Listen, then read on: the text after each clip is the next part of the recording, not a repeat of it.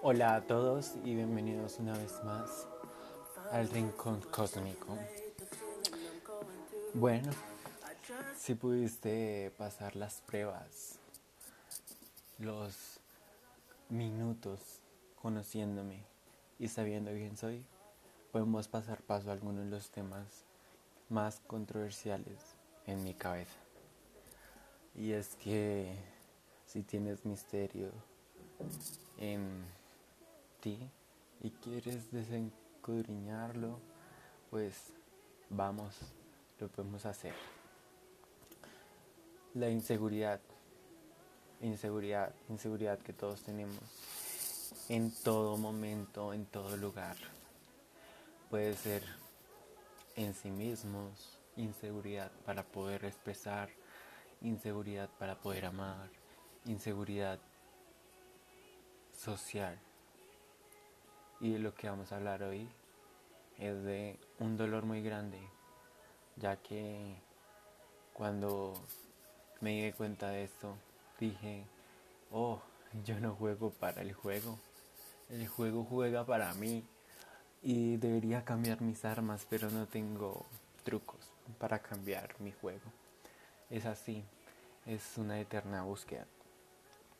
Y cuando hablo de eternas búsquedas es que llegamos al momento en el que te encuentras con que socialmente tienes que ser aceptado por ser lo que eres, ¿sí? socialmente tener el cabello corto, ser heteronormado, eh, mostrar una apariencia que generalmente es muy, muy genuina pero en el sexo que no corresponde. Somos gays, pero no debemos comportarnos como afeminados. Y si eres una pluma, hey, ¿por qué no te vuelves un trans? Y después de que eres trans, el gran puto dilema es que no te respetan, no te, no te valoran por el paso, por la fortaleza que es decirle a la vida, no, esto no es lo que yo quería y quiero cambiar.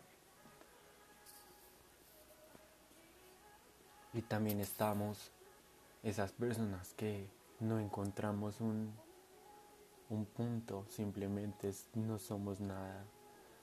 Nos identificamos como géneros no binarios y solo queremos que comprendan que esto llega a oler porque sentimos que no pertenecemos a nada. No pertenecemos a un género, a una identidad, porque no nos sentimos como en eso podemos ser todo. Y porque el mundo tiene que decirnos que no.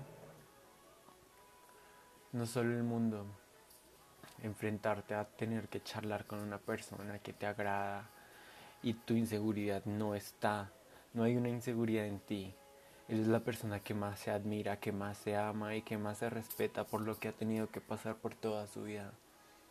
Pero lo más duro de saber eso es que no puedes sacarlo porque tienes inseguridad social. Y sabes que si te encuentras con esa persona quizás sea la peor cita de tu vida porque él no está quizás preparado para saber quién eres. Y vale, está bien, que podría ir ¿Y qué podría pasar mal? ¿Cuántas veces tendría que hacerlo para que eso no importara para todos? Pero sé que si voy, quizás tenga una mala experiencia y vuelva a estar deprimido. O quizás me sienta bien y pase a la segunda o a la tercera.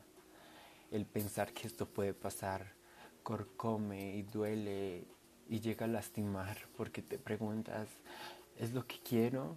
¿Qué es lo que quiero? ¿Cómo puedo conseguirlo? ¿Ese sentimiento me pertenece? ¿Puede ser mío? ¿Puedo alguna vez llegar a sentir algo real en esta vida? ¿O simplemente estoy pasando por diferentes cubos en los que experimento diferentes dolores y sensaciones, en los que tengo que llegar a una determinación que quizás en el futuro pueda ser completamente cambiada porque esa no es la realidad. Y que dependiendo de la edad que tengas, vas a estar completamente confundido y metido dentro de ti porque no vas a saber realmente qué es lo que quieres y no estás adquiriendo lo que la sociedad normalmente debe adquirir.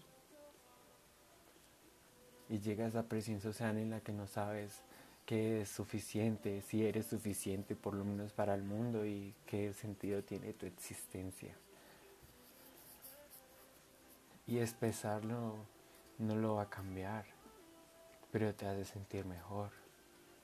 Entonces vives una vida adaptada a lo que quizás tú no quieres o simplemente olvidamos y dejamos